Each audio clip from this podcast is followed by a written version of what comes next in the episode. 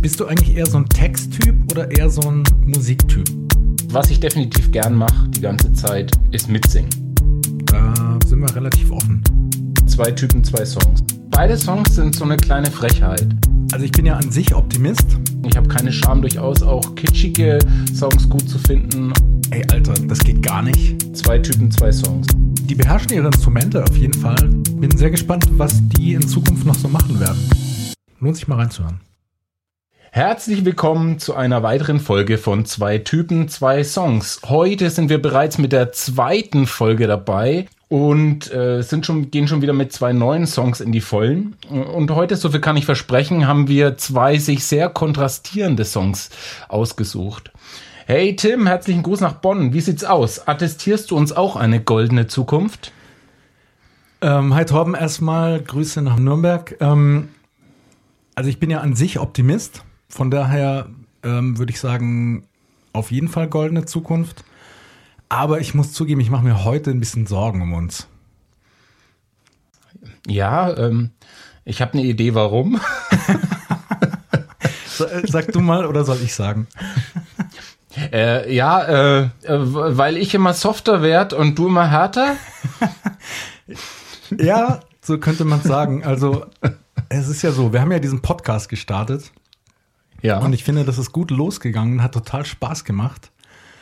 Und das ist aber auch so ein zartes Pflänzchen irgendwie, ne? Also das, das wächst, aber es ist so ein zartes Pflänzchen.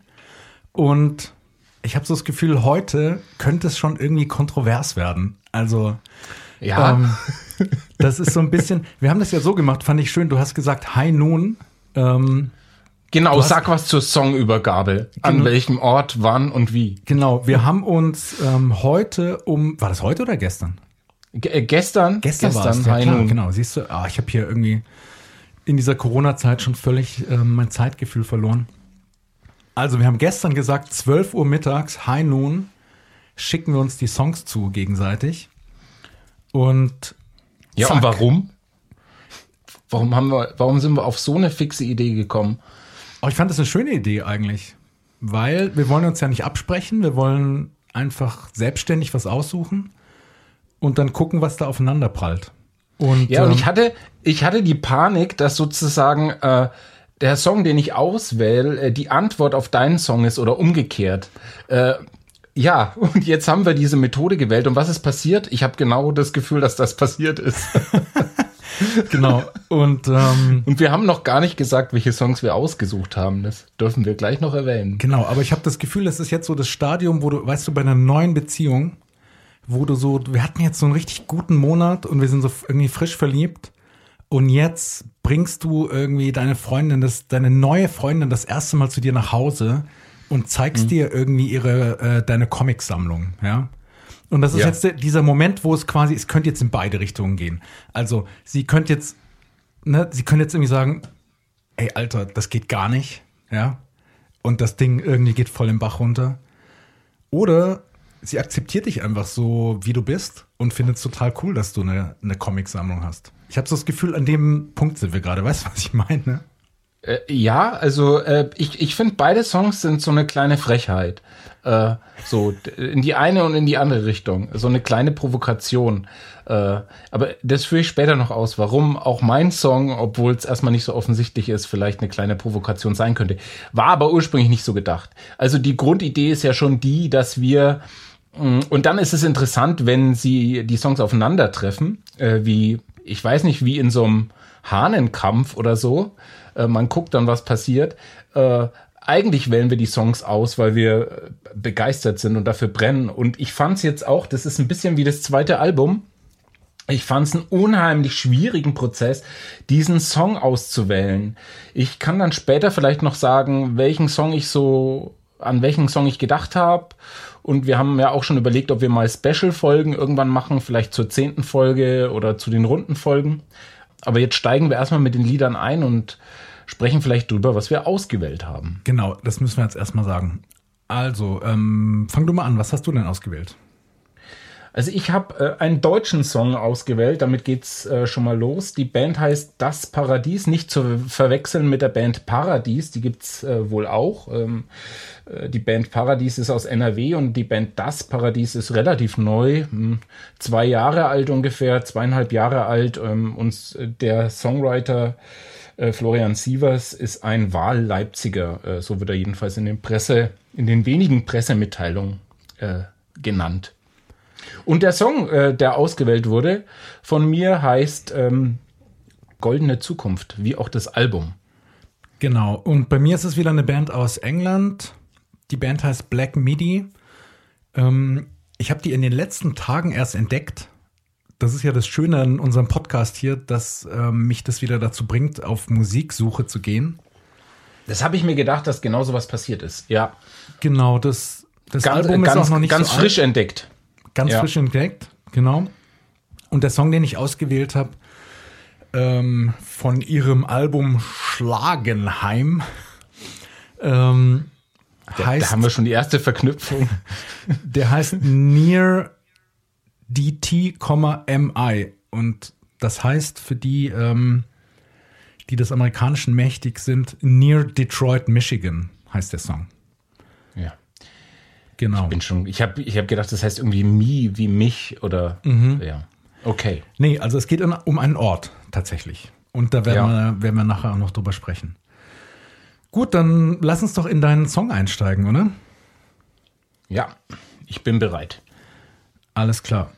Also wie gesagt, ähm, der Song heißt Goldene Zukunft von Das Paradies. Unsere erste Kategorie ist, Torben, wenn dieser Song ein Film wäre, was wäre er für ein Film? Also das Tolle, äh, was ich an dem, was ich an dem Song so finde, und ich glaube, es wird vielleicht noch öfter durchdringen. Ich habe durchaus keine Scham, äh, solange es nicht äh, die benannte Person aus der letzten Folge ist, äh, aus der Volksmusikrichtung. Ich habe keine Scham, durchaus auch kitschige Songs gut zu finden oder fantastisch zu finden, auch wenn ich durchaus äh, äh, härtere Songs äh, denen auch nahe stehe. Ähm, aber ich glaube, den Film gibt's noch nicht richtig. Und ich habe gestern ein Wort äh, äh, gesehen in einem Zeitartikel. Ähm, da hat eine Frau gesagt, und ich habe gar nicht weitergelesen, weil ich mich, äh, weil ich so fasziniert von diesem Wort war. Da brach ein Candy Storm über mich herein. Also ich glaube, sie hat Masken genäht oder äh, hat irgendwas Besonderes gemacht und dann brach der Candy Storm über sie herein. Und ich habe so ein bisschen gedacht an eine gelungene Utopie, äh, an eine, einen, ähm, ja, einen gelungenen äh, Ansatz von Brave New World und, und nicht den gescheiterten, äh, weil der Satz vorkommt im Song, ähm, alles wird allen gefallen. Und das ist gleichzeitig auch so ein bisschen die Provokation, äh, die für mich in dem Song drinsteckt. Ich weiß gar nicht, ob es der Herr Sievers so gemeint hat, aber ich finde es ganz großartig. Ähm, auch wenn es schrecklich klingt, äh, die Zeiten werden rosig sein. Viele solche Sätze kommen in diesem Song vor. Und äh, deswegen würde ich äh, einen Film drehen lassen eigens ähm, mit dem Titelsong und der Film würde heißen Candy Storm. Wow. Ja, das passt gar nicht so schlecht zu dem, was ich mir überlegt habe. Ähm, ich bin nämlich auch bei Kitsch gelandet. Ähm, und mein erster Gedanke war so Sex in the City 2. Ähm, nicht, dass ich den, nicht, dass ich den gesehen habe, aber ähm, ich habe so ein, ich kann mich erinnern, ich habe so ein bisschen was drüber gelesen, als der rauskam. Und da geht's halt viel um Bling und, und Glänzen und so weiter. Und das ist ja hier in dem Song auch immer mal wieder ein Thema. Ja? Ich sehe, wie alles glänzt und leuchtet. Und ich würde auch sagen, ist ein kitschiger Song. Also in, in bestimmter Ja. Hinsicht. Ja, ja. Die andere Idee, die mir dann noch kam, war ähm, der Da Vinci Code. Hast du den gesehen? Äh, So wie Sakrileg von, äh, von wie, heißt Äh, der Dan Autor? Brown heißt der Autor, glaube ich. Ähm, Buch habe ich nicht gelesen, aber aus irgendeinem Grund habe ich diesen Film damals gesehen. Ich glaube, gestriffen habe ich ihn. Mit, mit, Ja. Tom, mit Tom Hanks.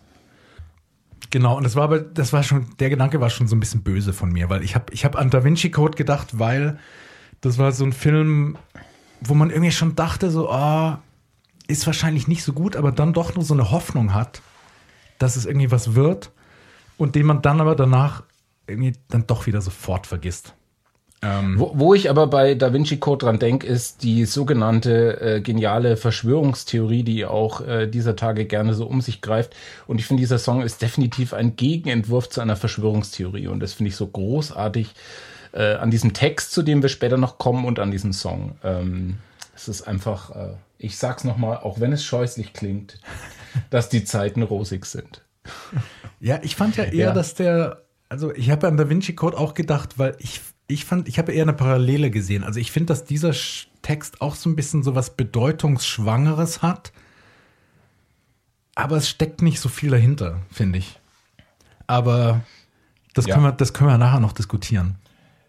Ja, äh, ich denke, es ist vom, vom Genre auch so, dass äh, ich glaube, der, der Florian Sievers kein Problem hätte, wahrscheinlich, wenn er, wenn er da tituliert werden würde mit Soft Pop oder ja, Indie-Pop. Also mhm. sozusagen äh, nicht mit so einem, ja, so eine einfache Schublade zu bekommen oder so eine genehme Schublade. Das ist durchaus auch was, was der Song will, ja. ja.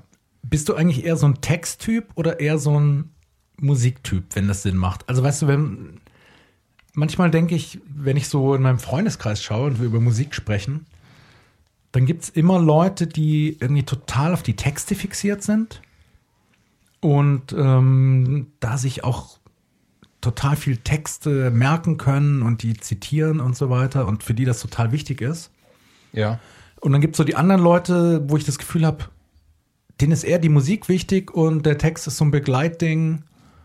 Und das ist aber nicht so entscheidend dafür, ob sie was mögen oder nicht.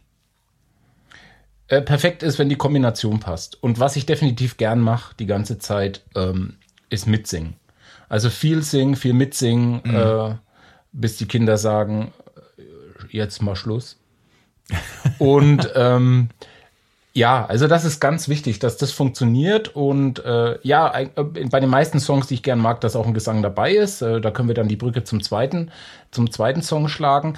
Ähm, wo, wo die Struktur verändert ist, äh, kann ich auch manchmal nur auf den Text schauen. Ne? Mhm. Also äh, das, das finde ich dann auch interessant, wenn wir über, einen zweiten, äh, über das, den zweiten Song sprechen, weil das für mich ein ganz wichtiger Zugang war. Ja. Ähm, auf die zweite Ebene zu kommen und wir dann äh, vielleicht auch wieder zu Sam Fender, äh, ich erinnere an unsere erste Folge, so ein bisschen Bezüge nehmen können, äh, wo es für mich auch ganz wichtig war, gerade wenn ich einen Song bekomme, der neu ist, äh, einen Zugang zu bekommen, dass ich mir das anschaue. Mhm. Oder wenn man sich selber mit der Gitarre die Akkorde hernimmt, ist das ja auch ein ganz wichtiges Element. Und ich mag die Songs am liebsten, die dann eben auch äh, solo mit der Gitarre funktionieren. Und das ist auch so ein ganz guter Check, aber auch, ob die Gesangsmelodie funktioniert und trägt. Mhm.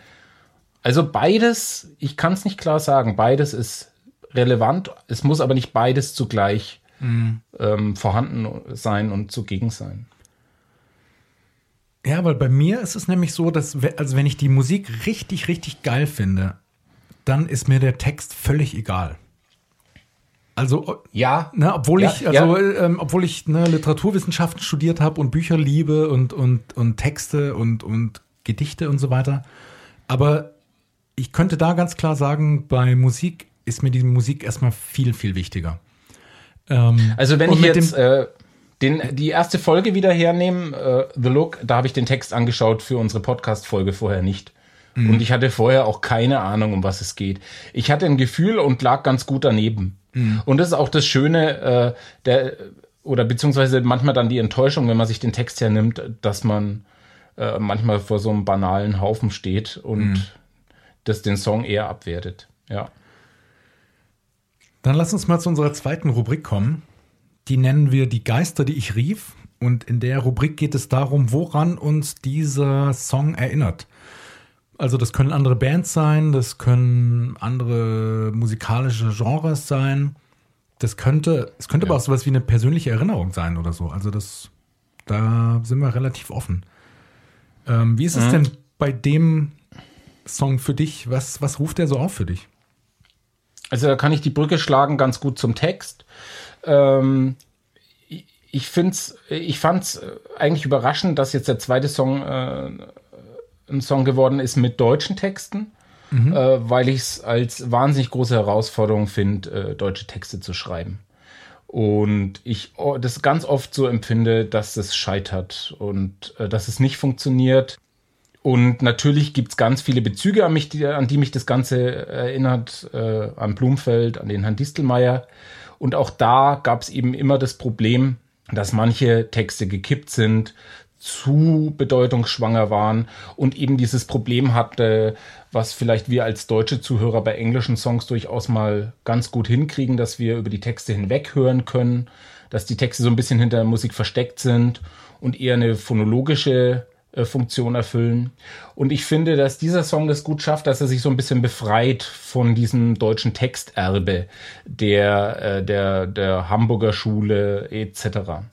Und dass der so ein bisschen, ja, relativ leicht aufspielt. Es ist jetzt auch nicht so, dass äh, Florian Sievers beziehungsweise die Band Das Paradies, da hängen noch zwei andere Musiker mit dran, auch wenn es da wechselnde Besetzung, glaube ich, auch gibt. Ähm, 20 solche Songs im Petto hat. Äh, der Song sticht schon sehr heraus, aber darum geht es ja auch in dem Podcast. Ähm, aber ich finde, dass, dass er sich da so ein bisschen frei gespielt hat, dass der Song sehr easy, locker daherkommt und eben nicht so viel Geister weckt.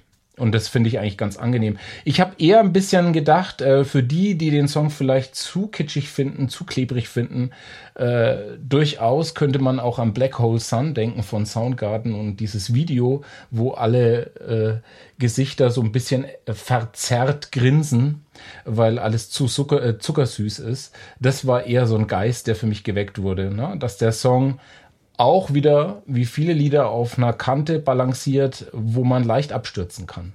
Und das ist im deutschen Pop äh, eine besonders große Gefahr. Und ich empfinde das hier als sehr gelungen. Mhm.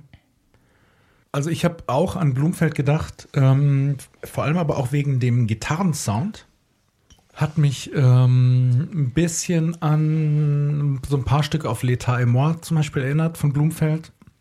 Ja, weil da noch die, die die E-Gitarre noch äh, eine stärkere ja. Rolle spielt. Ja, ja. genau. Ähm, Später ist, ist es dieser klare Akustik-Gitarrensound äh, von, ja. von Jochen Distelmeier geworden. Stimmt, also, ja. Also einfach vom Gitarrensound her und auch von, der, von den Akkorden her, die, also die Art von Akkorden, ähm, die er so spielt. Andererseits muss ich sagen, ähm, also ich finde L'État Moi ist ein Meisterwerk, habe ich rauf und runter gehört. Und ich finde, dass er da ähm, hier lange nicht rankommt. Also, so, also sowohl musikalisch als auch textlich. Ähm, genau, bei Blumenfeld ist ja so ein bisschen ambivalent. Die hatten ja, früh hatten die ja so wahnsinnig, also was die Texte angeht, so wahnsinnige Zitatcollagen und sehr, sehr, ähm, sag ich mal, künstlerisch irgendwie ähm, angelegt, mit, mit, mit sehr, sehr hohem künstlerischen Anspruch, würde ich sagen, ziemlich kryptisch auch teilweise. Ja, ähm, äh, verschachtelte Texte. Verschachtelte und, Texte, und lange ja. Texte, ja. Ne, so, so collagenartig. Und später haben sie das ja so runter, oder hat Distelmeier das dann so runtergefiltert auf eher, ähm, ja, Texte, die auf den ersten Blick auch relativ banal klangen, wo man dann das aber Extrem beim, waren dann die verbotenen Früchte, ne? Genau, wo man dann äh, aber beim dritten, mit dem Apfelmann. Beim dritten, ja. vierten Hören dann vielleicht doch irgendwie das Gefühl hatte, okay, da gibt es vielleicht noch eine Ebene oder so, oder die, die fand ich trotzdem sehr, sehr genau gearbeitet waren, sagen wir mal so. Obwohl ich das frühe Zeug deutlich äh, lieber mag. Aber ja, Blum, also Blumfeld war für mich auf jeden Fall ein Anklang. Sonst muss ich sagen, so diese Deutsch-Pop-Bands der letzten Jahre habe ich nicht so arg verfolgt und könnte ich jetzt auch gar nicht sagen, was da so mit drin schwenkt. Ich weiß nicht, ob du da, ob du da mehr drin steckst. Also ähm, jetzt äh, erinnere ich mich nicht mehr, äh, weil ich ähm, im, in Erlangen im E-Werk äh, relativ dicht aufeinander in vier verschiedenen Konzerten war. Ähm, und ich weiß nicht, ob ähm, das Paradies die Vorband war bei Element of Crime. Ich glaube. Ja, ja ich glaube ja. Ja. Ja, und es war ganz nett und da habe ich diesen Song äh, rausgehört und mhm. dann das weiterverfolgt, was die für Musik gemacht haben. Es war wirklich schön. Äh, bei, bei Tokotronic war es jemand anders, genau. Und dann war noch ein Konzert, wo der Wolfgang Müller, auch ein deutscher Musiker, dabei war. Nein, es muss Element of Crime gewesen sein. Und auf jeden Fall sind die da zu dritt relativ easy aufgetreten und hatten auch nicht diese Präsenz wie ein Herr Distelmeier oder so mhm. und auch dieses offensive nach vorne gehen, wie er es ja teilweise auch ein bisschen manchmal übertrieben hat. Äh, definitiv nicht. Das mhm. war nicht der Anspruch und es war für mich dann auch nicht der Maßstab. Und ähm, ist ein relativ aktueller Song. Es ist jetzt ein Manfred Krug-Cover rausgekommen, äh, gerade aktuell, relativ frisch. Mhm. Ähm, und es ist jetzt keine Band, die eine Platte nach der, nach der anderen raushaut. Mhm. Dann lass uns doch mal weitergehen zum unscheinbaren Detail. Irgendwas ja. Kleines in dem Song, was einem nicht so direkt auffällt, was man aber vielleicht beim dritten Hören dann doch mitkriegt. Also wir hatten ja dieses Guiro in der letzten Folge. Äh, danke ja. für die Recherche, Tim. Habe ich auch nochmal nachgeschaut. Äh, genau so ist es. Mhm. Ähm, und diesmal äh, also ein ähnliches Element ist versteckt, äh, ein leicht unrund laufender Schellenkranz im Hintergrund, äh, so als kleine nachösterliche Suchaufgabe. Äh, mm. Den kann man gerne suchen im Song, das wäre eine Idee. Und was äh, mitspielt, was wohl so ein bisschen den Sound ausmachen soll von äh, Das Paradies, ist eine Dauerleihgabe eines DDR-Synthesizers, der so ähm, als äh, Effektgerät im Hintergrund läuft. Der kommt ein bisschen im Song vor und verschwurbelt so ein wenig den Gitarrensound. Äh, genau, das sind die beiden versteckten Elemente, die musikalischerweise dabei sind. Wir haben ähm, in der letzten Folge über die Dramaturgie eines Popsongs gesprochen oder eines Rocksongs. Äh, das ist hier relativ stark begradigt, so dass man äh, ja also das ist, das ist ein relativ homogener Sound äh, mit Refrain, Strophe und mit einer leichteren Steigerung nach hinten raus. Ähm, wo noch mal ein bisschen was draufgesetzt wird, aber nicht so steil angeordnet wie jetzt der Song von Sam Fender. Genau, was ich mir rausgesucht hatte, war, also es sind tatsächlich einige Tasteninstrumente im Hintergrund, die einem nicht sofort auffallen, weil man erstmal noch hauptsächlich diese Schrummelgitarre hört. Aber das war mein liebstes Detail. Es gibt so ein leicht verstimmtes Klavier, was irgendwo links im Stereobild rumklimpert. Ich glaube, ja. ab, glaub, ab der zweiten Strophe. Und das war mir ganz sympathisch. So, das, das fand ich ganz schön. Ja, da, da muss ich jetzt auch nochmal auch noch mal nachgucken. Aber wie gesagt, insgesamt äh, ja, sehr gefällig äh, und aber trotzdem ausgewogen. Mhm. Wollen wir gleich weitergehen zum Text? Was ist deine Lieblingstextzeile? Das ist auch eine Rubrik, ähm, über die wir hier mal gerne sprechen. Ähm, haben ja schon so ein bisschen über das Verhältnis von Musik und Text geredet. Aber es ist ja doch meistens so bei Songs, gerade die einem gefallen, die man öfter hört, dass es ja irgendwie so, so eine Zeile gibt, die einem im Kopf bleibt, die man immer wieder gerne hört. Ja, also äh, auch wenn es scheußlich klingt, äh, dass die Zeiten rosig sind, ist der eine Satz, den hatte ich schon erwähnt, und dann natürlich so äh, die Refrainzeile, ich sehe eine goldene Zukunft und nicht viel mehr. Ähm, genau, das sind für mich eigentlich so die, ähm, die wichtigen Kernzeilen und der schönste Satz äh, ist dann, äh, keiner wird sich gestört fühlen, alles wird allen gefallen. Und wie gesagt, das war so dieser Bezug auf, äh, das ist ja im, im dystopischen Sinne bei Brave New World so, dass äh, aufgrund äh, der Drogenzufuhr äh, allen alles eigentlich recht ist äh, und, und alles passend gemacht ist.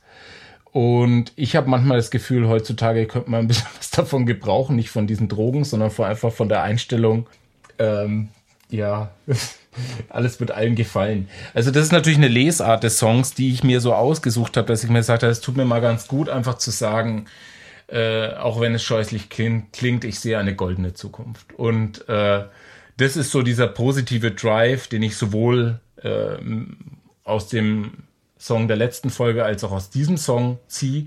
Äh, vielleicht war das jetzt für mich so eine kleine Episode, die ich mit diesem Song so ein bisschen abschließe. Aber das ist jetzt durchaus ein Konzept von Songs, was bei mir gut äh, funktioniert. Äh, Songs, die einen aufbauen, die einen so ein bisschen beschwingt machen mhm. und einen, ja, so ein bisschen die Laune versüßen. Und das tragen diese Sätze in sich als du mir den Song ges geschickt hast, habe ich gedacht, so, ich habe jetzt einen Spitznamen für dich. ja, geht's jetzt schon los? ja, es geht schon los.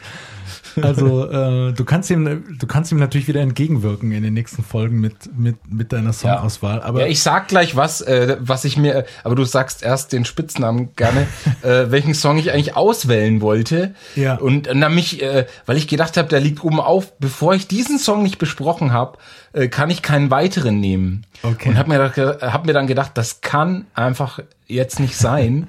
äh, jetzt nehme ich einfach mal einen aus der Hüfte. Äh, und deswegen habe ich den Song gewählt, ja.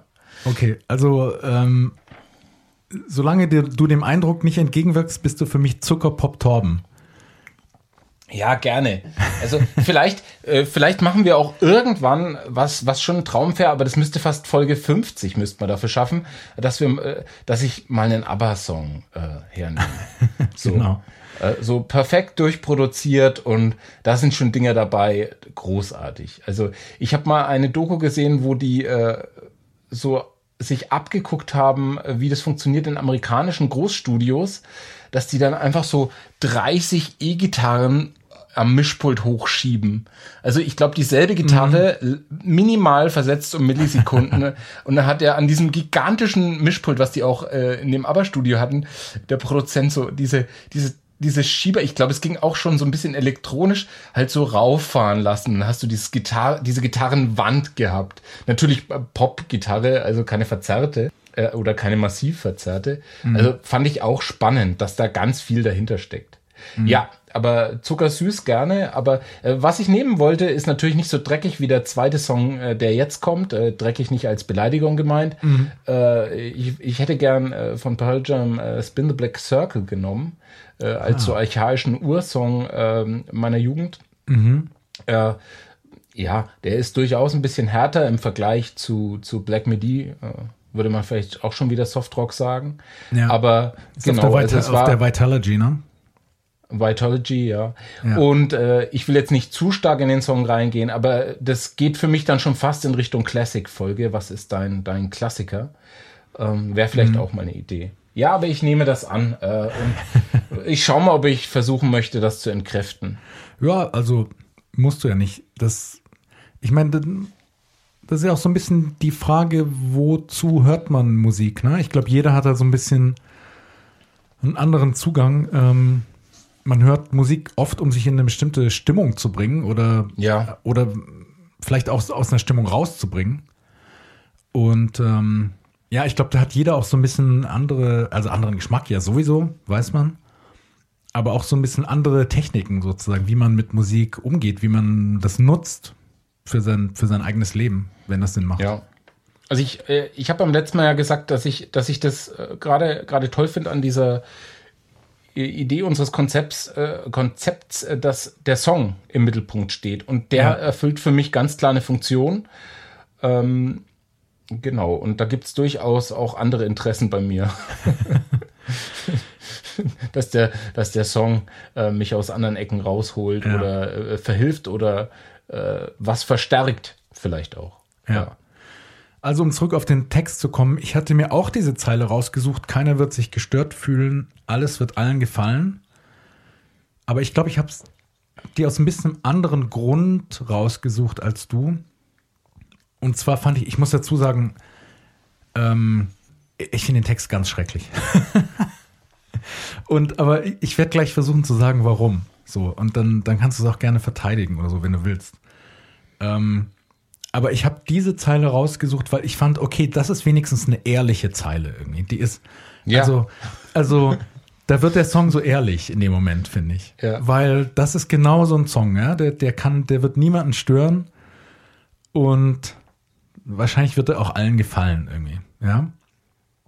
Aber ich finde diesen Songtext, oh, ach so, und lass mich noch dazu sagen, ähm, ich habe mir noch ein paar andere Songs angehört von Das Paradies. Ich kannte die tatsächlich auch noch nicht davor. Und ich fand, glaube ich, alle Songs, die ich gehört habe, drei oder vier, fand ich, haben mir besser gefallen als der hier. Also das sage ich nur, damit das jetzt sozusagen, ich will jetzt hier kein irgendwie Urteil über die Band sprechen oder so. Ich bleib, ich bleib bei diesem Song. Aber ich finde, das ist so, ein, so eine, irgendwie symptomatisch für so eine bestimmte Art von Deutschpop, wo einfach so Sätze relativ wahllos aneinander gehängt werden und das dann dadurch irgendwie so ein bisschen bedeutungsschwanger klingen soll, aber nicht wirklich tut. So. Und ich habe mir mal so ein bisschen angeguckt, guckt, was er so für Wörter benutzt. Also ich finde das, ich das fängt schon in der ersten Zeile an, dieses ähm, ein Kreuz und vergilben, also so altmodische Wörter. Ich attestierte und irgendwie die Zeiten sind rosig und ja auch die goldene Zukunft und so. Ich finde, das sind alles so, ähm, das klingt, das ist irgendwie so leicht altmodische Sprache. Ja. Die aber irgendwie nach, nach was Großem klingt. Und ich finde, es sind so viele Wörter drin in diesem Text, die so schwurbelig sind, so, so komisch schwammig. Ich, also, ich habe es mir mal rausgeschrieben: verwischen, vergilben, zerstreuen, aufreiben, zerfallen, rieseln, glänzen, leuchten, äh, wischen, blenden und so wo man irgendwie immer das Gefühl hat, jetzt sag doch mal, jetzt sag doch mal, was Sache ist irgendwie. Also der, es ist alles so unkonkret und schwurbelig und soll, glaube ich, dadurch so ein bisschen poetisch klingen. Und tut's aber nicht, finde ich. Also, und, und ähm, ich habe das Gefühl, das hört man total viel in so Deutsch-Pop-Texten. So ging's mir. Ja, äh, ja, also den Satz, da, da unterstreiche ich. Das hört man bei elendig vielen Texten, wo ich einfach auch das Gefühl habe, ich will die Bandnamen gar nicht erwähnen. ja. Also es gibt jetzt einen, also das hängt irgendwie mit einem Himmelskörper zusammen, der Bandname, und ich Oh, kann ihn ja. nicht in den Mund nehmen. Es ist geht lustig, nicht. ist lustig, dass du das Es- sagst. es- an es die habe ich geht nämlich einfach auch, nicht. An die habe ich nämlich Ja. auch gedacht. Ja, genau, und wir lassen das mal aus. Also Und äh, Ich finde, das geht der- zum. Ja, Entschuldigung. Ähm, äh, und, und genau das ist der, der schmale Grad, äh, Grad. äh, Also für mich ist eigentlich fast das Kriterium, sobald die Airplay kriegen im Radio, ist, ist gegessen, weil da ist das Kriterium, dass genau dieses völlig belanglose Getexte äh, absolutes Ausgangskriterium ist, weil der Text soll die Funktion erfüllen, dass er so beliebig ist, dass man nicht hinhört und dass der Deutsch-Pop-Song funktioniert wie ein englischer Song bei uns beim ersten, zweiten, dritten Hören. Ähm, irgendwie so, dass das nebenbei laufen kann. Ähm, wahrscheinlich Ja. haben die irgendwelche Logarithmen ausgewertet und gemerkt, ah, die Hörer brechen uns weg, wenn der Text zu äh, analytisch ist, äh, zu verschachtelt ist. Ähm, wahrscheinlich gibt es da irgendwelche wissenschaftlichen Andeutungen. Ich meine, gut, da gab es ja auch schon äh, eine, eine Sendung dazu, dass sozusagen äh, Affen und diese Texte auch zusammenkloppen könnten.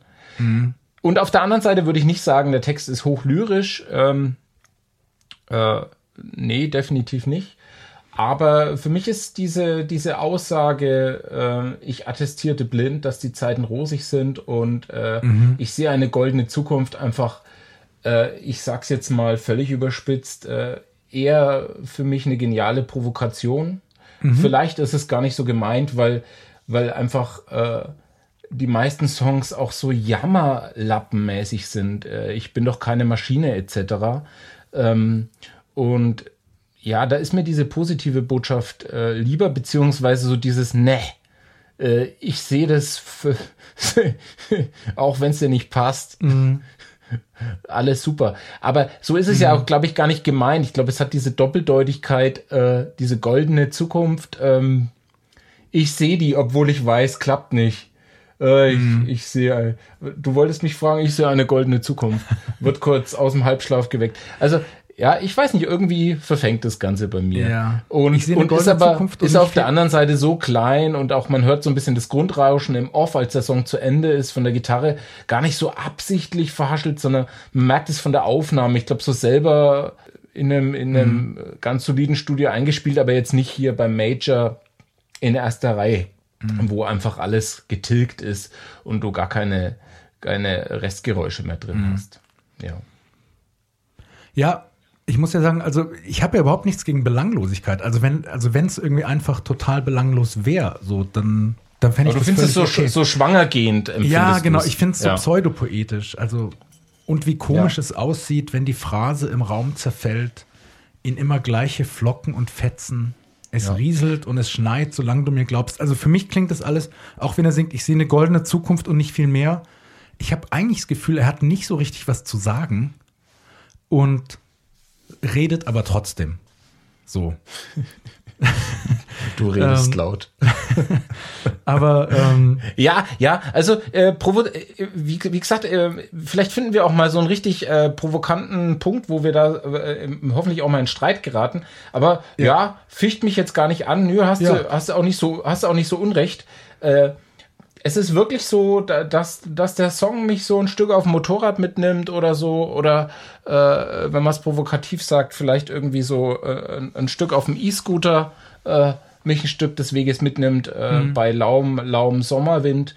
Ja. Und dann steige ich auch wieder aus. Ähm, der Song, äh, den, den habe ich wirklich so ein paar Mal äh, gehört, als ich den äh, frisch entdeckt hatte. Und dann lange nicht mehr. Und dann bin ich jetzt so beim letzten Mal eine alte Playlist durch. Alt in Anführungsstrichen, äh, ein, eineinhalb, zwei Jahre alt. Und dann, dann war es der Song. Äh, Als, als Spin the Black Circle vom, vom Wagen Ja. gefallen ist. Nee, finde ich auch cool. Also ich merke dann bei mir so im Kontrast, dass ich, glaube ich, immer auf so einer Suche nach Intensität bin. Also bei Musik vor allem. Ja, dass ich irgendwie, Ja. ich, ich, ich will nicht unbedingt Musik hören, um mich so ein bisschen so leicht zu beschwingen oder so, sondern ich glaube, ich, ich benutze es eher wie so eine Droge. Also ich, ähm, ich will, dass der, dass die irgendwie was mit mir macht, ja, und dass, dass es irgendwie intensiv ist. So. Ja. Ähm, ja. aber das mal schauen, ob sich das dann so bestätigt in den, in den nächsten Folgen. Ähm, werden wir Ja, ich sehen. bin auch gespannt. Es ist fast, fast äh, so eine Eigendynamik bei der Auswahl gewesen, wo ich Ja. dann auch so ein bisschen die Kontrolle abgegeben habe, äh, weil ich mir erst gedacht habe, oh, der erste Song war in die Richtung, der zweite muss jetzt vielleicht in eine andere Richtung gehen. Mhm. Und äh, dem habe ich mich dann doch nicht hingegeben. ja, finde find ich gut, weil ich hatte auch die Versuchung, jetzt total lange rumzugrübeln, was jetzt der perfekte Song wäre für die zweite Folge und habe mich dann aber auch entschieden, das nicht zu machen, sondern ich hatte dann diese Black Midi entdeckt und, und fand diese Platte total interessant und dachte, komm jetzt, das machen wir jetzt einfach. Und was ja wirklich schön ist, hast du ja am Anfang auch schon gesagt, das sind wieder zwei total unterschiedliche Songs, die wir haben. Also könnte nicht viel unterschiedlicher sein und das ist schön. Dann lass uns mal weitergehen, oder? Jetzt waren wir relativ lange am Text. Ähm, unsere nächste Rubrik, was sind denn für dich so die besten 20 Sekunden in dem Song, wo du das Gefühl hast, das ist irgendwie der Gipfel, das ist der Höhepunkt? Ja, also der, der leicht gesteigerte, das klingt schon wieder sehr soft, der leicht gesteigerte ähm, zweite Refrain. Ähm, äh, und ich attestierte blind, dass die Zeiten rosig sind und dann äh, genau. Also das ist äh, das ist der Punkt äh, musikalisch an der Stelle. Ähm, ja, äh, wo der wo der Song, äh, wie gesagt, der hat nicht diese steile Kurve, äh, mir einfach am besten gefällt. Aber in sich ist der Höhepunkt die Homogenität des Songs. Äh, für mich, äh, dass er in sich äh, für mich konsistent läuft und jetzt gar nicht wegen dem einen Höhepunkt, den hat er nämlich eigentlich gar nicht, muss man ehrlicherweise sagen, äh, sondern er hat äh, einen ganz klaren, einfachen Songaufbau mit einer leichten Steigerung im der Refrain-Wiederholung und so gefällt's mir auch. Ja, Ja, da vielleicht ist der einig. Höhepunkt, Ja. vielleicht ist der Höhepunkt sogar die Gefälligkeit. Ähm, das klingt dann fast wie eine Kritik am Song, aber der Song ist durchaus sehr gefällig. Ja. Ähm, und äh, man muss wieder, wenn man die Liste betrachtet, äh, ich habe es schon mal erwähnt, äh, dann ist er der, der Song von den Plays mit dem größten Ausschlag. Und man muss es verfolgen, wie es weitergeht. Es ist manchmal auch ein bisschen wie ein Fluch. Oder kann wie ein Fluch sein, dass, dass ähm, dieser eine Song ja von der Intensität nicht wiederholt werden kann. Also das ist was, was ich durchaus öfter beobachtet habe und äh, was bei der zweiten Band nicht der Fall ist. Wenn ich mir das rein mathematisch anschaue. Also für mich war es ähm, genau dieselbe Stelle, auch der zweite Refrain, den ich musikalisch auch ganz schön finde und übrigens auch bisschen wieder Parallele zu letzter Woche, zu deinem Song von letzter Woche, sehr schön produziert. Also das kommt von der Produktion, von der Aufnahme her da alles sehr schön zusammen. Und da gibt es auch so kleine, wie soll ich sagen, der, der Song hat ja so einen ziemlichen Flow, aber da gibt es dann mal so ein paar kleine Kanten auch, ne? wo, so, wo mal so ein bisschen ähm, eine kleine rhythmische Variation drin ist. Ja, also der, der klingt gut, der Song. Da kann Ja, man nicht- muss wirklich man sehen, so, sagen. so dieser, diese deutsche Pop-Historie ist so jung, ähm, dass ja, das ist, denke ich, wie bei dem Song einfach noch, noch, äh, noch viel passieren muss und es wichtig ist, dass man sich da songwriting-mäßig immer wieder frei macht äh, von irgendwelchen, ja, mhm. es gibt jetzt eine Generation davor, äh, auf die man sich dann beziehen müsste und sollte und das sollte man tunlichst unterlassen. Und ich wiederum habe das Gefühl, dass er das getan hat, was natürlich dazu führt, dass man vielleicht manchmal ein bisschen wurzellos, frei schwebend wirkt. Aber ich glaube, das ist wichtig so im Fortgang. Mhm. Wobei ich, also ich jetzt originell finde ich ihn wirklich nicht. Also für mich ist das ein totaler Middle of the Road Standard Gitarrengeschrummel Deutsch-Pop-Song. Ja, also ich empfinde es äh, so, äh, ja, also da, dass ich äh, dass eben bewusst irgendwie, dass der mir nicht drin ist, ich, ich setze jetzt einen Bezug zu dem oder dem Künstler oder zu der okay. oder der Schule. Okay. Also das, das ist nicht der Fall. Und ja. das empfinde ich als positiv. Ja. ja. Ja, ich musste auch noch mal weiterhören. Wie gesagt, ein paar von den anderen Songs fand ich, fand ich ganz interessant. Also werde ich auch noch mal reinhören. Kommen wir zu unserer letzten Rubrik für den Song. Wer gewinnt den Song, Torben? Wer geht hier als Gewinner vom Platz? Ja, ich möchte es ganz sportlich nehmen, weil es da gerade so gut läuft, auch auf der Ebene. Ich würde sagen, Franz Beckenbauer und sein Positivismus. Äh, ganz klar gewonnen, ja. Äh, der, der, das schauen wir mal und äh, das steckt da ganz stark drin. Äh, und dann wollte ich noch erwähnen, aber äh, ernsthafterweise das, das Refrain-Gitarren-Riff, äh, was einfach so ein bisschen locker flockig dazu her, herkommt, so dieser, der letzte Bonbon von mir. Mal gucken, was als nächster Song kommt. Ja, lustig, das habe ich mir auch aufgeschrieben. Beziehungsweise ich habe geschrieben, der Gitarrensound im Refrain. Ähm, also die klingt, klingt sehr schön, die Gitarre. Es sind so ein paar so abgehackte Akkorde, die übereinander gelegt werden. Da sind auch, klingt so, als hätten sie zwei, drei Gitarren übereinander gelegt. Wie gesagt, so ein bisschen mit diesem Blumfeld L'Etat et Moi Sound, finde ich. So äh, leicht verzerrt. Ähm, aber klingt relativ breit, klingt, klingt groß. Ähm, Finde ich schön. Ja, damit hätten wir den Song doch abgerundet. Ähm, und äh, wir können jetzt übergehen äh, und äh, vollziehen einen kleinen Bruch zu einer anderen jungen, aufstrebenden Band, die durchaus aber auch schon erfolgreich ausgezeichnet wurde und trotz ihrer äh, nicht durch nicht vordergründig eingängigen Musik äh, ja schon ganz gut auch in den Charts platziert war. Äh, auch wenn mir die Band äh, gänzlich nicht äh, bekannt war. Und zwar ist die Rede von Black Midi ähm, und der Song heißt Near DT MI, äh, was heißt Near Detroit, Michigan. Genau. Wenn ich dich richtig erinnere. so ist es. Und, und jetzt die Frage, Tim. Äh, ich habe mir gedacht, verdammt nochmal, wie bist du auf diese Band gekommen? Äh, war das vielleicht eine unbewusste Antwort auf meine Idee? ich habe sie tatsächlich auf YouTube entdeckt in den letzten Tagen. Äh, KEXP? So ganz genau. Genau, es gibt so einen Radiosender, ich nehme an, der ist irgendwo in den USA. Ja, ich glaube, ja, ist ein amerikanisches Format, ja. Da, äh, andere Bands habe ich da schon ja, gesehen. Genau. Ja. Ist der sogar in Seattle oder so? Ich bin, ich bin mir nicht ganz sicher. Ähm, und da war ich irgendwie gelandet auf deren YouTube-Channel, frag mich nicht warum.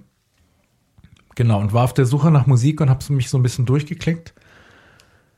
Und bin dann auf diese Black Midi gestoßen.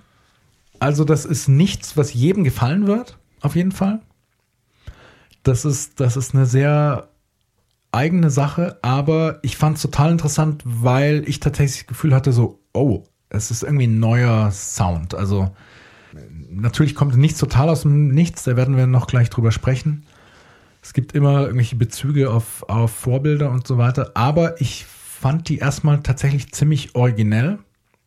Hatte erst aber einen anderen Song gehört und ähm, ja, hab dann, hab dann so ein bisschen mir die angeschaut, die Stücke angehört, die, die auf YouTube, die es auf YouTube gab und habe mir dann aber tatsächlich das ganze Album gekauft, weil ich dachte, das ist interessant genug. Und habe das inzwischen auch schon ein, zwei Mal durchgehört. Und ich finde, da sind einige sehr interessante, coole Songs drauf. Hatte auch erst einen anderen ausgewählt hier für uns. Ähm, ein Song, der heißt Duck Doctor. der ist aber ein bisschen länger und hat zwischendurch so einen Teil, wo sie wirklich nur Krach machen. Und dann dachte ich, ähm, will ich doch lieber den hier aus, ähm, Near Detroit, Michigan, weil der auch vom Text her so einen ganz klaren Bezug hat, über den, über den man ganz gut reden kann. Und ja, ich dachte dann, genau, drückst du einfach mal auf den Knopf, schickst den mal an Torben und guckst mal, was so für eine Reaktion zurückkommt. Ja, das war wirklich High Noon, die Kugel raus. genau. Ähm, also ich bin auch, äh, ich glaube, als erstes dann auf diese Live-Version auf äh, KEXP äh, gestoßen auf YouTube. Ähm, ja, das ist äh, durchaus äh, ein intensives Erlebnis. Also, und habe ich mir gedacht, meine Fresse, sind die jung. Also, ja. so, äh, man könnte behaupten, vor Bartwuchs, äh, ich weiß nicht genau, ich habe jetzt nicht direkt ein Geburtsdatum äh, zur Hand. Ja, auf jeden Fall sehr, sehr jung, äh, dynamisch, aufstrebend, ja. ähm, unbedarft. Äh, der erste Einstieg war auch mal, war auch bei mir, was heißt auch, war bei mir so, dass ich erstmal so, ja, das nicht mein vordergründigster Zugang war, äh, der Gitarreneinsatz. Ähm, und ich habe mir das dann am Anfang wirklich erstmal ein paar Mal mit Gewalt auf die Ohren gegeben, mhm. äh, bis dann bei mir auch eine, eine Art Wirkung eingesetzt hat. Ja. Ja. Ist übrigens tatsächlich in Seattle, ich habe es gerade nachgeschaut, diese KEXP. Ja. Das, das dürfte also diese Alternative Rock Radio Station sein, wo dann wahrscheinlich auch damals die ganzen Grunge-Bands und so äh, hochgekommen sind. Würde ich jetzt einfach mal vermuten. Habe ich, hab ich jetzt nicht recherchiert, aber ja. die, die scheinen so auf so Alternative Rock gemünzt zu sein. Da. Auch dein Song muss durch unsere Rubriken. Und wir beginnen mit der ersten. Wenn dieser Song ein Film wäre, was für ein Film wäre das? Ja, ich habe länger darüber nachgedacht. Das müsste auf jeden Fall so einer von diesen Filmen sein, wo du, der so anfängt und du sofort in so eine Action-Szene irgendwie reingeschmissen wirst. Weißt du, so, ich weiß nicht, The Born Supremacy oder ich glaube, so James Bond-Filme oder so machen das inzwischen auch ganz gerne. Weißt du, dass du so, oder ja. nee, Mission Impossible 7, keine Ahnung. Ja. Weißt du, wo du so, wo dir so gar keine Zeit gegeben wird, reinzukommen, sondern wo du gleich in so eine Schießerei irgendwie geschmissen wirst und dann slowt der Film ein bisschen da irgendwie runter und entwickelt erstmal die Story und dann am Ende geht es wieder ab irgendwie und, und es gibt ein großes Finale. Irgend so eine Art Film müsste das sein. Also für mich ging es eher in Richtung echte Dystopie oder sowas wie äh, äh, äh, die, ein Schocker wie Event Horizon oder so, wo es dann gleich mit Kreischen losgeht. Mm. Und nach diesem harten Gitarreneinstieg. Äh, der Song hält sich ja eben nicht an diese klare Dramaturgie, äh, Dramaturgievorgabe, dass man äh, Gemach beginnt und sich nach hinten raus steigert. Äh, ja. Auch wenn sich der Song durchaus noch steigert, sondern er geht bretthart los und flacht dann erstmal ab, im positiven Sinne, weil das meine Lieblingsstelle ist. Äh, Im Song dieses äh, leicht, leicht psychedelische Rezitieren mhm. des Textes und äh, der wummernde Bass, ein ganz großartiger Moment in dem Song. Ähm, ja. Genau, insofern erinnert es mich eher an, an so eine Art von Film. Ähm, und auch die, die Bilder im Text gehen so ein bisschen in Richtung Horrorfilm sogar was fast. Äh wollte ich, wollte ich gerade sagen, Horrorfilm ja. würde auch gut passen, ne? Also ja, und so dieser Wechsel zwischen so, so Spannungsmomenten dieser Teil, den du anges angesprochen hast, der ist ja sehr ominös, ne? Der klingt so ein bisschen düster und, und genau, man merkt irgendwie so, es passiert gleich was und dann passiert ja auch tatsächlich was, ne? Und ja. ähm, deshalb, also fand ich Horrorfilm so von der Stimmung her, ist, ist auf jeden Fall eine gute Referenz. Wo wir jetzt gerade im Bereich Horror sind, können wir gleich zur nächsten Rubrik äh, springen, nämlich die Geister, die ich rief. Das trifft ganz, äh, ganz gut, glaube ich, äh, weil äh, das ist durchaus eine Thematik, ähm, die der Song selbst anspricht, beziehungsweise welche Bezüge siehst du äh, vielleicht zu anderen Künstlern? Mhm. Genau, da gibt es, glaube ich, einiges, was man nennen kann. Also das, es kommt ja irgendwie so aus dem, man hat das Gefühl, es kommt so ein bisschen aus dem Bereich äh, Post-Punk oder irgendwie Progressive Rock. Ähm, ich habe bei den Recherchen auch bis einen, einen neuen Genrebegriff gehört. Ja, ja, großartig. Gehört. Math, Math Rock. Bist du darauf auch gestoßen? Ja, also ähm, das ist das eine, was ich großartig finde. Äh, daran bin ich total hängen geblieben. Also ein großartiger Bezug. Ähm, aber auch der Name der Band, äh, beinhaltet ja schon eine, eine Stilrichtung, was ich Stimmt. spannend fand. Genau. Hast du dir da irgendwas angehört? Das habe ich, das habe ich nämlich vergessen. Wollte ich eigentlich noch mal. Ähm, ja, ja Black irgendwie so. Ich glaube irgendwie eine eine, eine Musikrichtung aus Japan oder so. Ja, also ähm, das, das kommt von einem japanischen äh, Musikgenre, äh, das Black Midi heißt. Und wenn man dann äh, Black Midi, warte mal, ich hab's irgendwo, ähm, nachschaut, dann ist es ein, ein Musikgenre, äh, das aus ähm, Kompositionen aus MIDI-Files besteht, äh, um einen äh, Song, also einen Remix-Song äh, zu kreieren, der sich dadurch auszeichnet, dass er aus besonders vielen Tönen steht, äh, besteht. Das da passt auch der Bezug äh, zu Math Rock. Äh, Ja. äh, nämlich aus äh, typischerweise Tausenden, Millionen, äh, Milliarden oder Trillionen von Noten, die enthalten sein müssen. Also so dieser exorbitante äh, Anspruch, ein irres Volumen zu beinhalten. Ähm, und da, da fand ich dieses äh, Zitat des, äh, des Sängers auch, auch sehr lustig. Also so dieses Konzept, das sie fahren. Am Anfang war der Zugang für mich erstmal, aha, mhm. Also ich bin weit davon entfernt, es Lärm zu nennen. Äh, Das ist, äh, das, das war mir, war mir dann schon klar, äh, dass es das nicht ist. Aber er hat dann gesagt, the idea was to do stuff that's impossible to, to do live. Äh, Und dann noch, if the album and the gig are just the same, it's a bit sad. Also so dieser sportliche Anspruch, ähm, also die Bezeichnung einmal so viel wie möglich komprimiert in den Song zu packen und es Ja. dann noch am besten so aufzunehmen, dass es überhaupt live nicht umsetzbar ist. Wobei ich mir denke, ja, also die Aufnahme hört sich für mich durchaus äh, so an One Band in an, One Room, äh, drei Bier und Ja. dann, dann Ja. wird das Ding in die Konserve gedroschen. Ja. Ähm, also es wirkt eigentlich schon so, als ob die Band es äh, erstens durchaus fähig ist, ähm, Ja. das einzuspielen ähm, und auch live der Song der Aufnahme entspricht. Aber äh, Al- ja, ein sehr elaborierter Anspruch. Genau, und ähm, also die, die beherrschen ihre Instrumente auf jeden Fall ziemlich gut, das kann man schon mal sagen. Spielen ja auch live, was ich so habe, so, so ein paar Ausschnitte gesehen.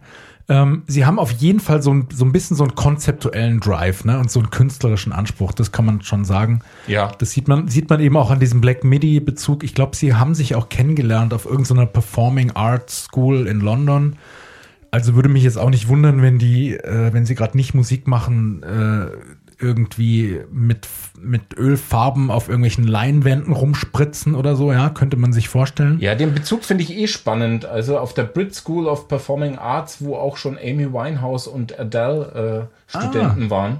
Okay, das wusste ich nicht. Ja, ja, und, und die haben sich da wohl getroffen, so habe ich es gelesen.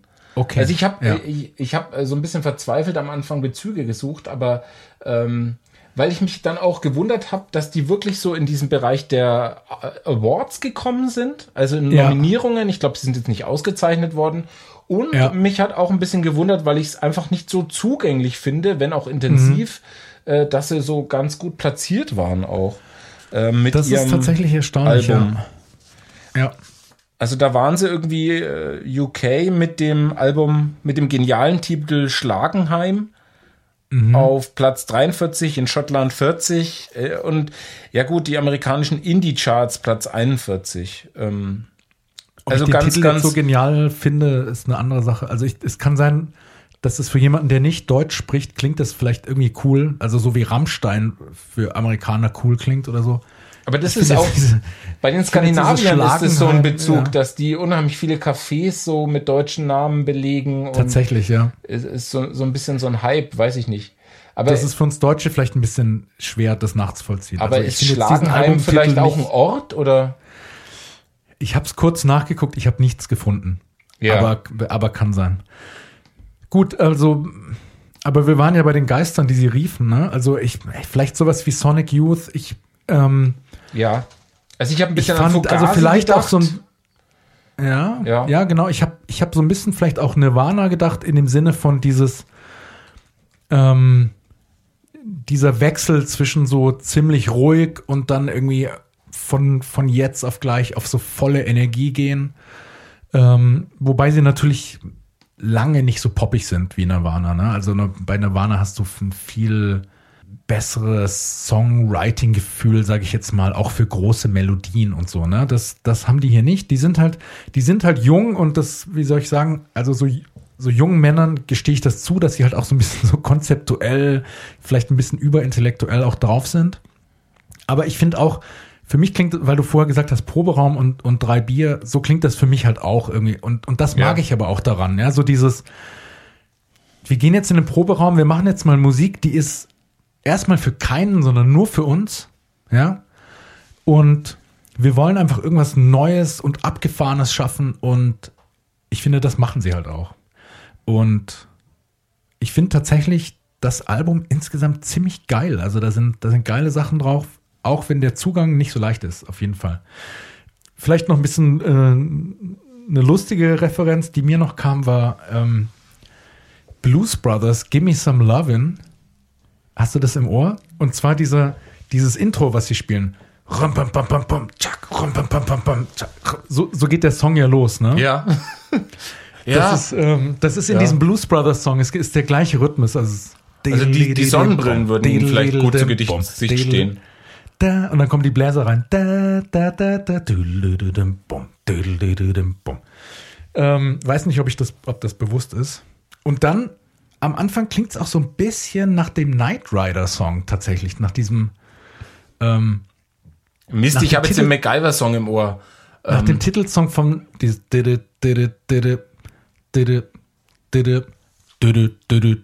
ja, ja, ja, original. Und das zwar, weil die, weil in, hier in diesem Song, in dem Black Midi Song, der Bass auch so ein, so ein Ganzton runtergeht, das, während die Gitarre oben denselben Akkord spielt. So, das ist irgendwie der gleiche Effekt.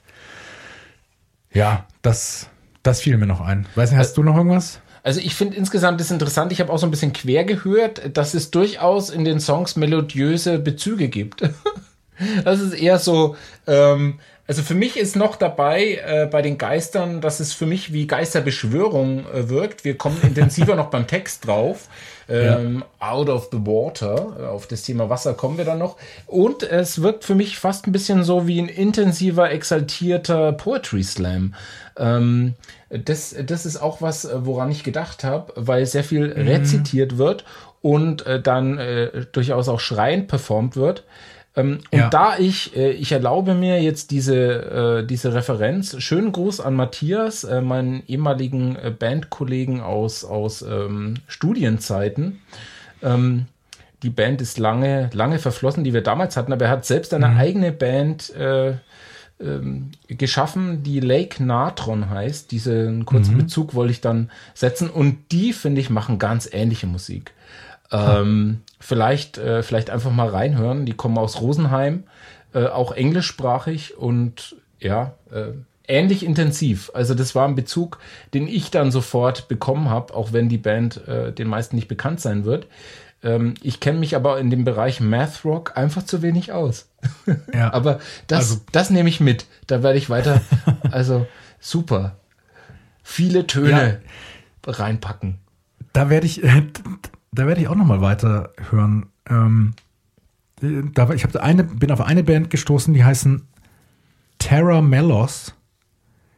Ähm, da hatte ich mir ein paar Sachen angeguckt, fand ich ziemlich geil und ziemlich geile Videos auch. Also da, vielleicht ist das noch was für eine zukünftige Folge. Also ich fand es dann auch spannend, die Empfehlungen aufgrund dessen, die man bekommen hat. Da hat man immer natürlich immer zu wenig ja. Zeit, aber das ist ja eine, es sind ja unendliche Weiten im heutigen Streaming-Zeitalter. Also für ja. uns eine Goldgräberstimmung, was wir da noch äh, beackern können. Perfekt, ja. Wir kommen zur nächsten Rubrik äh, und zwar dem unscheinbaren Detail. Ich glaube, äh, gibt es mannigfache äh, Entdeckungen, die man in diesem Song machen kann, eben weil es äh, zu dem Musikgenre äh, des jedem bekannten Black Midi gehört, ähm, mit einer Fülle von Details. Ja. Welches Detail ist dir besonderes ins Ohr gestochen? Ich habe ein sehr konkretes und zwar, es gibt ja so einen Teil mit so einem ganz abgefahrenen mit so einer ganz abgefahrenen Gitarrenmelodie, die auch ein bisschen vielleicht so nach Computermusik klingt oder so nach.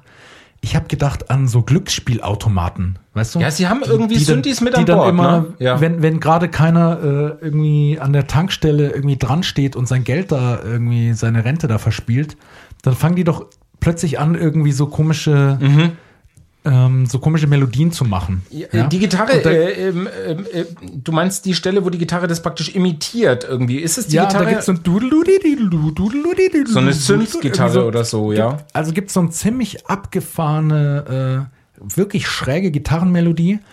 Und, und am Ende von dem Teil, ich kann euch genau sagen, wo es ist, nämlich bei Minute 2 und Sekunde 5 aber wo du diesen Zeitbezug setzt, kurz von mir der Hinweis, wir führen ähm, eine Playlist äh, zu unserem Podcast, in dem wir alle aktuellen Songs reinpacken und ihr habt die Möglichkeit, wir werden äh, kurze Zeit bevor der Podcast äh, an den Start geht, diese Songs einstellen. Das heißt, ihr habt die Möglichkeit, den Song euch vor dem Podcast anzuhören als Vorbereitung oder im Nachgang oder parallel laufen zu lassen, äh, wie ihr möchtet. Ähm, insofern danke für den genauen zeitlichen Bezug.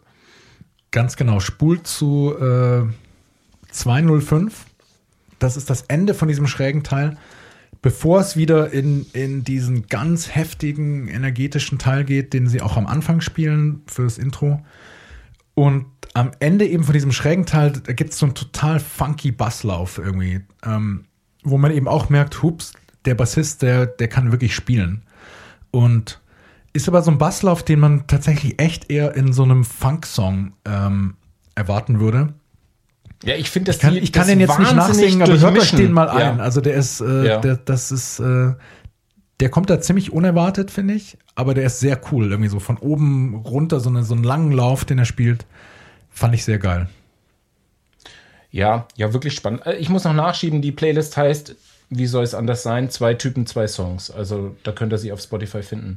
Äh, mein unsch unscheinbares Detail ist ähm, äh, die Frage, wer ist dran mit Schreien? Äh, ich habe äh, dann die Bandliste und die Namen mal durchgelesen ähm, und äh, bin ein bisschen schwindlig geworden. Dann hat mir die Videoversion geholfen, weil nämlich in diesem Song und äh, helf mir weiter oder haben die das als Trick gemacht für mich, für einen für einen unerfahrenen Rookie wie mich, äh, hat der Bassist gesungen.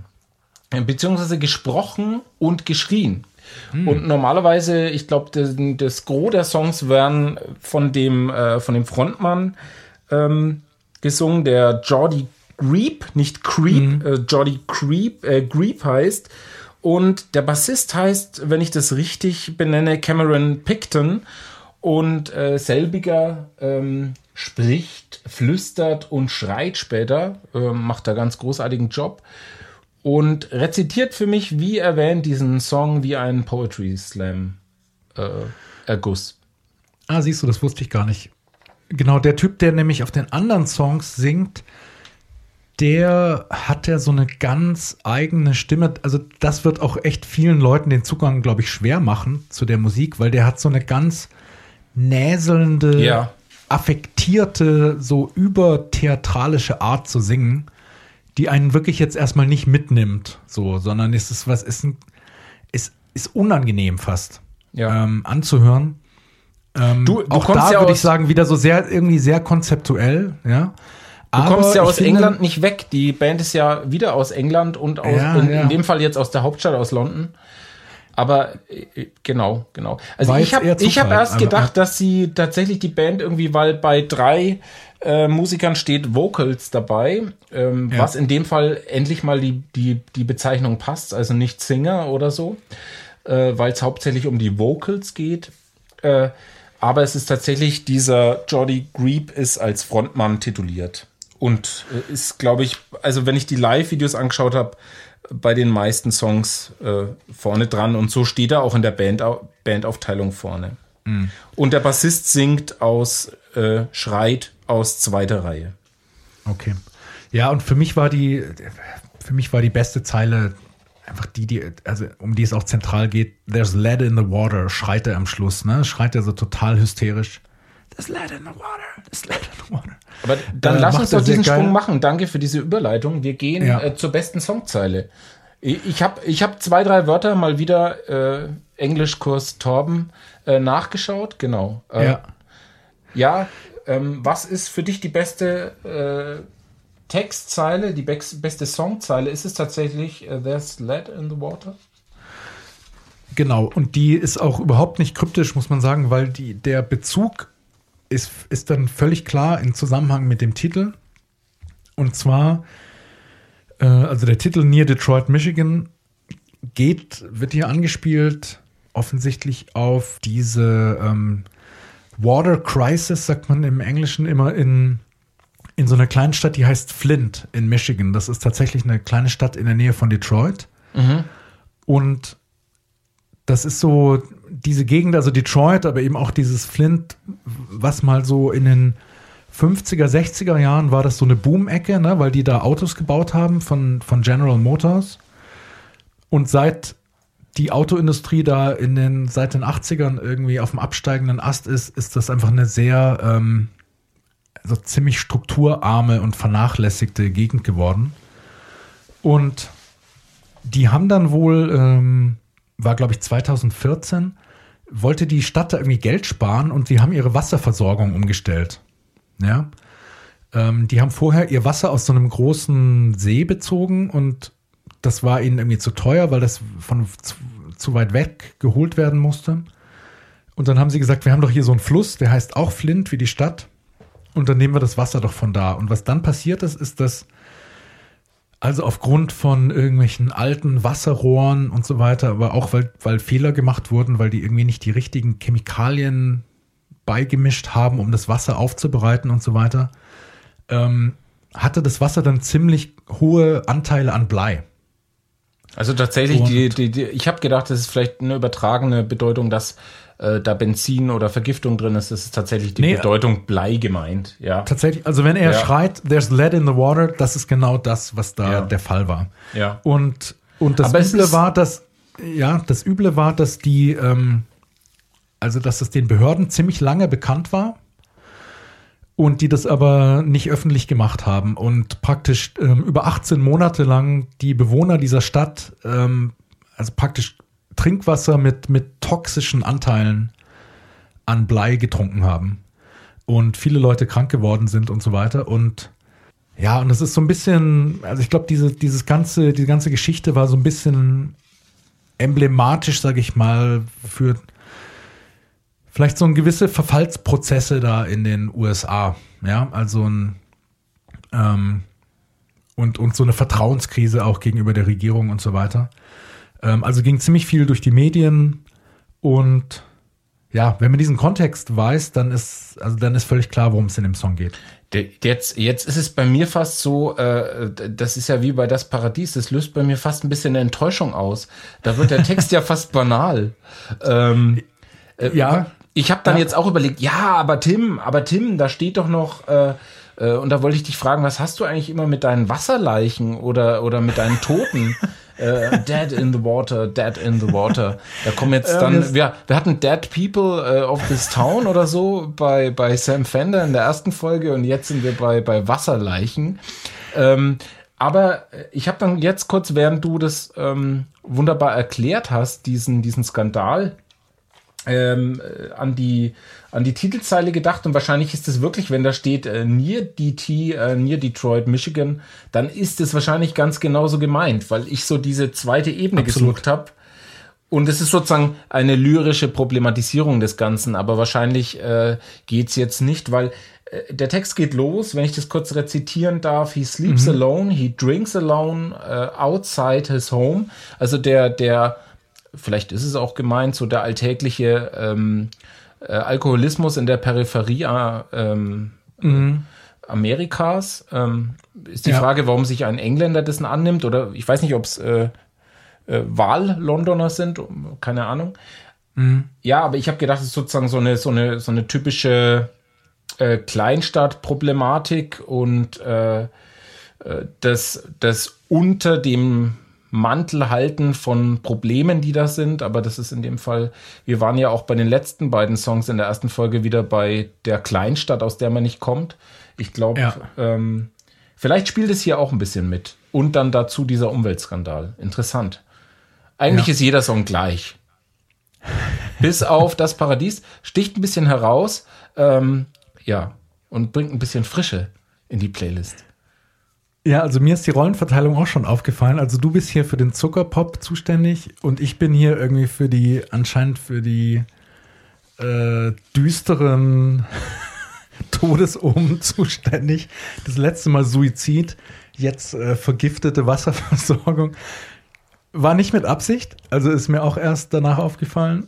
Aber es ist auch, wenn man den Song äh, hört, man, man wird es bemerken, äh, erschließt sich einem der Text nicht vom, vom Zuhören sofort. Also es ist interessant, sich ja. den Text vielleicht zur Seite zu nehmen. Ja. Genau, aber es ist tatsächlich, glaube ich, nicht groß poetisch, sondern es geht einfach mehr oder weniger um diese Situation, wie sie dort war. Ja. Ähm, also wenn man es jetzt, wenn man jetzt so ein bisschen rein interpretieren will, es war wohl tatsächlich so, dass die Behörden damals den Leuten halt gesagt haben, nein, nein, das ist alles okay mit dem Wasser, trinkt mal ruhig weiter. Ja? Und da kommt auch die Frage, also diese, Text, What's diese zweite, in the water? Fragezeichen. Ist genau, also diese, diese zweite ja. Strophe könnte man sagen, nimmt das vielleicht so ein bisschen auf, ne? They're loving the water, they breathe in the water. Ja. They fight in the water, they fix the water. Äh, hier ähm, steht, ich, äh, ich fand. Also wie so eine Art beruhigt, weil der ja auch sozusagen in dem Song ist das ja auch der ruhige Teil, ne? Wo quasi wieder so ja. eine Art Beruhigung vielleicht äh, stattfindet. Und dann kommt ja aber am Schluss eben dieses, dieses hysterische Schreien, was ja aber eben nicht hysterisch ist, sondern tatsächlich die Wahrheit bezeichnet. Ja, ja. Da ist Blei im Wasser, ja? Und warum sagt ihr es uns nicht? Und warum, warum seid ihr so korrupt und, und wollt uns sagen, dass wir dieses Wasser irgendwie weiter trinken können? Das also ist der Satz so, ich habe dann bringt ja? schön auf den Punkt mit äh, ich muss wieder zugeben, ich habe es nachgeschaut. Uh, I'm stained by the water and only the water. Befleckt äh, habe ich jetzt äh, ja. das, das, dann übersetzt. Ähm, ich bin befleckt vom Wasser oder beschmutzt oder wie auch immer man das ja. nennen müsst. Und dann diese Betonung and only the water. Es geht hier eigentlich nur ums Wasser, verdammt nochmal. Äh, ja. Ja, und Wasser ist natürlich das Element des Lebens. Ne? Und, und das ist, glaube ich, auch das, was dort in dieser Krise halt so krass war, dass du, wenn du plötzlich merkst, hey, dieses tägliche Element, was wir einfach brauchen, wenn das plötzlich ähm, vergiftet ist, ja, was das für eine krasse Krise sofort auslöst. Und das ist bis heute wohl so, also das muss man sich reinziehen. 2014 ging das los. Das ist bis heute so, dass diese gesamte Stadt, äh, leben glaube ich 100.000 Leute, werden nach wie vor mit Wasserflaschen versorgt. Also die haben die haben da so Wasserverteilungszentren, wo du als Bürger hinfahren musst, um deine Wasserrationen abzuholen. Ja. Also das ist dritte Welt. Das ist, es, ist, es ist echt abgefahren. Und ähm, ja, wie gesagt, ist so ein bisschen, ähm, wenn, man, wenn man einen größeren Kontext rein interpretieren will, handelt es irgendwie ein bisschen von dem Niedergang dieser Weltmacht vielleicht. Und das war eben auch so ein, also dieser Skandal kam dann so auf, genau gegen Ende der Obama-Zeit und dann sozusagen Übergang zu Trump, ja, was, ich weiß nicht, ob das hier drin steckt, aber ähm, äh, Obama hat sich tatsächlich, das wusste ich vorher auch nicht, ähm, da auch nicht so toll verhalten. Der ist da irgendwie hingefahren, hat so ein hat so einen Pressetermin gemacht und hat sich da hingestellt und hat ein Glas Wasser getrunken. Also hat er auch so ein bisschen in diese Kerbe gehauen, so ja, irgendwie es ist jetzt wieder alles gut, ja, ja. obwohl es eigentlich, obwohl es nicht gut war. Aber jetzt ist und, das Problem wahrscheinlich endgültig gelöst. Ne? Ja, mit, also die sind immer noch, die sind, die sind wohl immer noch dabei. Ähm, ah, ich habe versucht, das ironisch da, ähm, Genau, der, der hat nicht so ganz gelandet. Aber jetzt, wo du es sagst, ja. habe ich es auch. Darf ich, darf ich kurz nochmal den Bogen schlagen, warum ja. die, warum unsere Zwillinge, unsere Songs, äh, unsere Geschwister äh, ja. wie eins sind. Ich halte kurz ein Cover in die, in die Kamera, damit du siehst. Die Hörer können es leider nicht ziehen, sehen. Ja. Ich beschreibe es ein bisschen. Es gibt ein Bootleg von Black Midi live in San Francisco äh, mit einer wunderschönen Frau auf dem Cover. Ich weiß nicht, ob du es erkennst. Nee, du, ach verdammt, du erkennst es nicht. Schade, nee. es blendet. Nee. Äh, und zwar, ich schick's dir später mal. Ähm, auf mhm. Instagram könnt ihr das BM Black Midi, wenn ihr schaut, äh, bewundern, ist ähm, Britney Spears auf dem Bootleg-Cover. Okay. Wunderbar. Ein schöner. angeblich. Ja. Ja, ein schöner, schöner Bezug. Sie haben angeblich auch so einen Diss-Track gemacht, wo sie über Ed Sheeran herziehen. ja. ähm, was, was ich sehr lustig finde. Wir kommen zur nächsten Rubrik. Ähm, wann kommt der Song zum Höhepunkt? Und ich habe diesmal diesen zweiten Bezug für mich genommen. Was sind die äh, schönsten 20 Sekunden, beziehungsweise der mhm. beste Moment des Songs für dich? Mhm. Also ich kann es kurz machen, weil für mich ist das auch dieser Schlussteil mit, also mit diesem There's Lead in the Water, wo sie, wo sie so voll drauf knüppeln. Also für mich fällt das so in eins, die beste Zeile und der beste Moment des Songs. Also für mich ist es dieser äh, ruhige Teil, das liegt natürlich wieder an meiner Zuckerpop-Einstellung. Nein, ich finde es äh, wirklich, wirklich horrormäßig genial äh, rezitiert. Äh, man versteht auch ein bisschen, dass, dass dieses Thema Wasser, der Bass schwurbelt so, dass, so, dass man so leichte Wellenerschütterungen sieht. Man kriegt so ein richtig mhm. starkes Bild. Man könnte sich vorstellen, man sieht dann kurz ein bisschen klar und sieht so Wasserleichen schwimmen oder plötzlich kommt die Hand raus und greift nach einem und zieht einen ins bleiverseuchte Wasser. Also das finde ich unheimlich eindrücklich. äh, ein, ein, ein, ein tolles, äh, tolles Bild, ähm, was da äh, Cameron Picton zitiert ähm, ja, wie in einem gelungenen Poetry äh, Slam äh, Podcast, wo man den äh, Slammer von der Bühne ziehen muss, äh, weil er sich zu stark reinsteigert. Ja. Mhm. Okay, und jetzt kommen wir zur, zur letzten Rubrik, äh, Rubrik und der Frage, wer gewinnt den Song? Also ich finde ja, der Drummer gewinnt den Song. Sehr geiler Drummer. Ja, er ist austrainiert, wenn man, wenn man ihn live anschaut. Ja. Ja. Und ähm, also der verdient sein Geld da. Also der, ähm, der macht, finde ich, richtig geile Sachen und hält das ganze Ding irgendwie zusammen. Und es hatte mir irgendjemand gesagt, jede Band ist nur so gut wie ihr Drummer, was ich aus eigener Erfahrung äh, nur bestätigen kann. Und ja, ich finde den, ich finde den sehr geil. Also der, ähm, der hat wirklich eine Menge drauf und hört mal auf, hört mal hin auf den, auf den Drum-Track. Also der macht da auch echt ziemlich komplexe Sachen, ohne jetzt irgendwie da äh, zu stören, ja, sondern im, komplexe Sachen, aber im Dienste des Songs. Also für mich gewinnt äh, die, die Live-Version des Songs äh, auf KEXP ähm, den, den Contest beziehungsweise den, den Song. Ähm, wenn man auf YouTube einfach Black Midi eingibt, ich glaube, dann ist es das, das erste Video, was kommt. Äh, und der erste Song dieses halbstündigen Auftritts äh, ist ähm, Near Detroit äh, MI, Near DT MI. Und äh, ja, gleich ein klares Statement, wo die Band steht. Ähm, das, das ist wirklich großartig. Und es war auch mein Zugang. Äh, die, die Albumversion war erst einmal für mich so ein bisschen kryptisch und verschlossen. Mhm. Und äh, ich musste die Jungs sehen, dass sie es wirklich ernst meinen. Ähm, und dann war der erste Eindruck auch erstmal so dieses Milchgesichtige. Aber ja, es, es wirkt dann schon sehr überzeugt.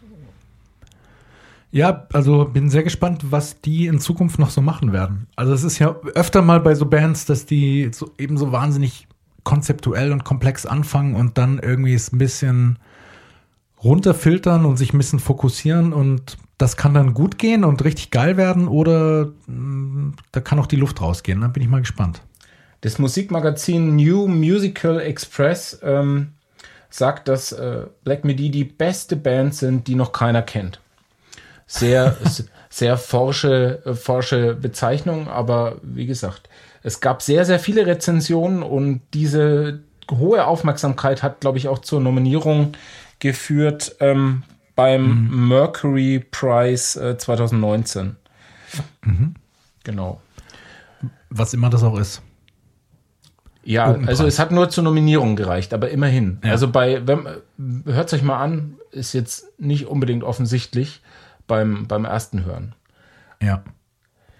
Ja, und wie gesagt, äh, hört mal in das Album rein. Das, das lohnt sich auf jeden Fall. Ist auch also die haben einen sehr eigenen Sound, aber es ist auch dann in sich wieder vielseitig. Also es gibt da unterschiedliche Tracks drauf, die, die anders klingen. Und ähm, wenn ihr ähm, so leicht hypnotische Sachen mögt, dann ist das vielleicht was für, für euch. Und das gilt für mich auf jeden Fall. Also ich, ich liebe irgendwie hypnotische Gitarrenmusik.